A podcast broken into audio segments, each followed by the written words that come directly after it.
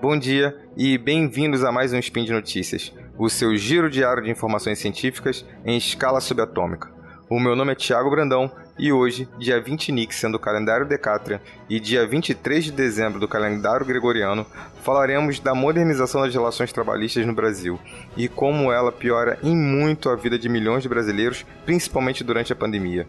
Essa entendido como modernização de relações trabalhistas, é também conhecida como a reforma trabalhista. E ela, o objetivo dela era enfraquecer a proteção do trabalho no Brasil, sob a justificativa de melhorar o ambiente de negócios e, com isso, gerar novos empregos através da redução do custo da força de trabalho. Esse conceito e alguns outros a gente vai ver um pouco mais à frente. Então, toca a vinhetinha aí para a gente começar mais esse spin. Speed Notícias.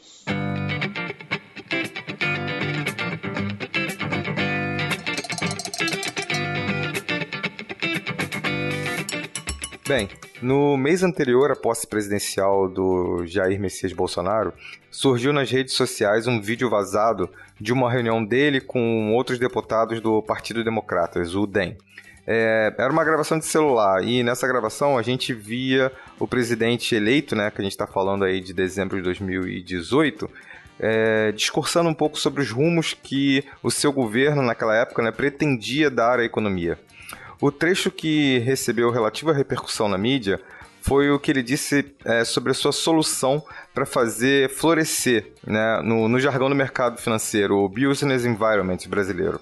Bom, ele disse mais ou menos assim: a legislação trabalhista, no que for possível, sei que estar engessado no artigo 7 é, da Constituição Federal, é, tem que se aproximar da informalidade. É horrível ser patrão no Brasil com essa legislação que está aí. Bom, o artigo 7 da, da Constituição Federal que o Bolsonaro está se referindo, ele fala sobre os direitos sociais dos trabalhadores urbanos e rurais no Brasil. É esse artigo, por exemplo, que garante o Fundo de Garantia por Tempo de Serviço, o FGTS, o salário mínimo fixado em lei, é, com a devida obrigação de reajustes periódicos, isso é muito importante. É, também ele garante a irredutibilidade do salário e também estabelece que nenhum trabalhador receba renda inferior ao salário mínimo, ao menos para os trabalhadores formais. Bom, o que o Bolsonaro está dizendo sobre se aproximar da informalidade, ela expressa de forma crua e sem rodeios a ideia por trás de outra expressão, que é mais fashion e mais adequada ao catecismo neoliberal, de que é preciso no Brasil modernizar as relações de trabalho. Modernizar, aqui com muitas aspas, carrega uma espécie de valência positiva, ela carrega uma noção positiva que guarda uma certa homologia com ideias como progresso, futuro, melhoria, enquanto se contrapõe às noções de atraso ou de arcaico, ou nas palavras do próprio Bolsonaro, é, modernizar aqui se contrapõe a engessado. É, modernização das relações trabalhistas ao meu ver, é uma daquelas expressões que, como falou Bourdieu no livro Contra Fogos de 1998, ele induz a produção de uma espécie de gota a gota simbólico em favor da hegemonia neoliberal. A diferença entre ambas é somente o grau de má fé. A primeira, né, modernização, é explicitamente contrária ao direito do trabalho e é o que supostamente torna ser horrível ser patrão no Brasil. Enquanto a segunda, é, que é se aproximar da informalidade, se apresenta como forma de criar mais empregos e, ironicamente, reduzir a informalidade, ainda que isso não tenha lastro em nenhum tipo de pesquisa. Bom, nesse cenário, não pode haver subterfúgios sobre o real significado da reforma trabalhista. A gente chama de reforma trabalhista como um conjunto de medidas provisórias, decretos presidenciais, é, emendas constitucionais, projetos de lei do Congresso Nacional, jurisprudências em geral das instâncias superiores do Judiciário.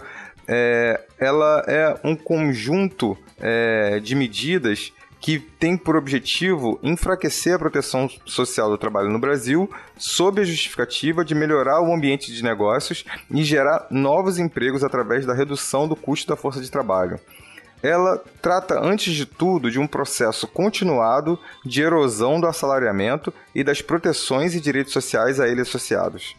Desse modo, a alusão à informalidade como um ideal a ser alcançado é particularmente assustadora, quando nada por demonstrar é, total ignorância do Bolsonaro sobre as convenções e tratados internacionais de redução da informalidade dos quais o Brasil é signatário, no âmbito, por exemplo, da Organização Internacional do Trabalho, conhecida pela sigla OIT. E também por ignorar, em meio à pandemia, que os trabalhadores informais são os mais expostos ao SARS-CoV-2, né, ou o novo coronavírus. Vejam só, cerca de seis meses depois da OMS declarar a pandemia, né, a Organização Mundial de Saúde declarar a pandemia, a América Latina e a América do Sul em particular se tornou a região mais afetada do mundo em, em termos de números de mortes. O aumento exponencial da gravidade da situação latino-americana está é, estreitamente vinculada, relacionada com a informalidade no mercado de trabalho. Vejam bem, nas atividades informais, homens e mulheres obtêm renda, no mais das vezes, com transações comerciais ou com prestações de serviço por meio do contato físico direto, ou seja, por meio do contato nas ruas, nos mercados populares, nas pequenas bancas de alimentos ou de produtos, no trabalho doméstico também. As necessárias políticas de, de distanciamento social para prevenir a transmissão comunitária do vírus, elas impactam, portanto, sobremaneira os meios de obtenção de renda desses trabalhadores. No Brasil, cerca de 35 milhões de trabalhadores informais. Informais são os trabalhadores sem carteira e autônomos não contribuintes para a Previdência Social, além de trabalhadores domésticos também que não têm carteira de trabalho assinada. Esses 35 milhões de trabalhadores informais foram severamente impactados pela Covid-19. São pessoas que, para chegar ao trabalho, precisam enfrentar o transporte público lotado. E não à toa, um estudo da Unifesp, que eu vou deixar aí na descrição, é, somente para a cidade de São Paulo, mostrou que a correlação entre os bairros onde as pessoas usam veículos particulares para transporte e o número de casos positivos foi de apenas 0,39 em julho, enquanto os bairros onde a principal forma de deslocamento para o trabalho é por tra transporte público ou a pé, a correlação foi substancialmente maior. 0,8 e 0,7, respectivamente, né? É, tanto do transporte público é, quanto a pé. É, nas palavras lá do coordenador da pesquisa, o Kazuo Nakano, é, ele diz assim, abre aspas, a quantidade de, de viagens por transporte coletivo explica 80% da quantidade de óbitos. Isso, em alguma medida, ou em certa medida, talvez em grande medida, ajuda a explicar por que o Brasil precisou enterrar em caixões vedados, não raros, sem a possibilidade de velório ou outro ritual fúnebre, cerca de quase 14% dos óbitos em razão da Covid-19 no mundo. Isso com dados de outubro, muito embora os brasileiros somem apenas 2,5% da população mundial. É preciso dizer também que a informalidade e a precariedade das condições de trabalho que são almejadas pelo presidente Bolsonaro como, abre aspas, mundo ideal para as empresas e também um dos objetivos da reforma trabalhista, tal como definida aqui, é, estão associados a outros efeitos da pandemia. Embora necessário, muito bem-vindo, tendo em vista a necessidade de isolamento social, o auxílio emergencial representou perda substancial de renda para os trabalhadores informais. É, no primeiro trimestre de 2020, é, ou, ou, seja, né, às portas da pandemia, a renda média dos trabalhadores por conta própria foi de R$ 1.700, segundo a Pesquisa Nacional de Amostra em Domicílio, a PNAD. E no, ele, esses trabalhadores totalizavam algo como 24 milhões de brasileiros. Dos trabalhadores domésticos, é, eles têm em média 990 reais de renda e somam basicamente por volta de 6 milhões de pessoas. Os assalariados sem carteiras, né, mais um componente da informalidade, né, mais um dos elementos que compõem a informalidade, somam ali em torno de 11 milhões de brasileiros e a renda média deles era de R$ 1.550. Ou seja, é, a, o auxílio emergencial de fato reduziu a renda de 41 milhões de brasileiros a entre um terço e a metade do que recebiam em média antes da pandemia. Claro, a situação estaria muito pior se não fosse o auxílio emergencial, mas é preciso deixar claro que essa redução na renda dos trabalhadores informais significou retirar de circulação quase 64 bilhões de reais por mês. E a gente está falando de uma população que não poupa.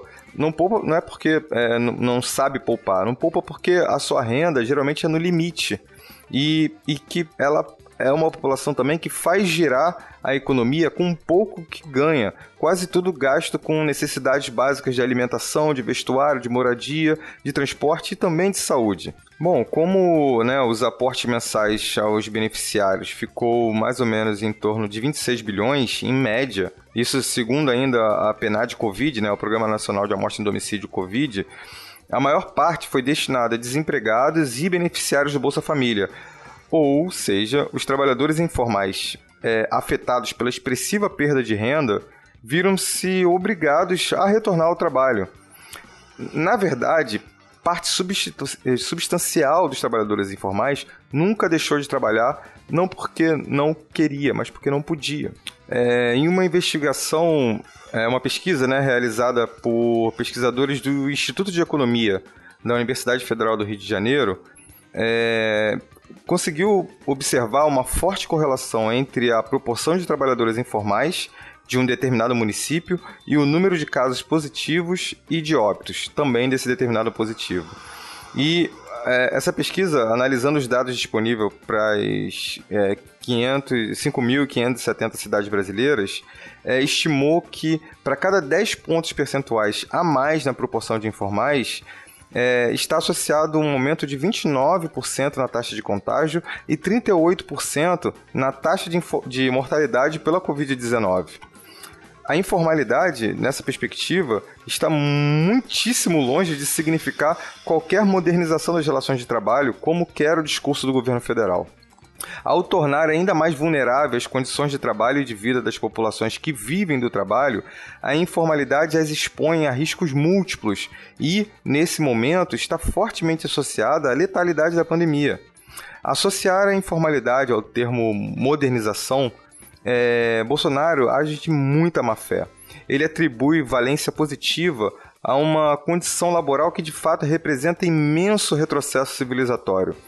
Destruir o direito do trabalho como projeto de governo, para mim, é uma das expressões mais salientes da indiferença moral da elite governante em relação ao destino de milhões de brasileiros. Pois bem, e por hoje é só.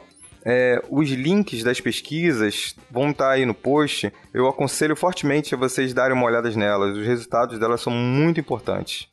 Então, deixa aqui também o seu comentário, elogio, crítica, declaração de amor ou um beijo para Xuxa. Lembro ainda que esse podcast só é possível acontecer por conta do, do seu apoio no patronato do Isacash, no Patreon, no Padrim e também no PicPay. Um grande abraço e até amanhã.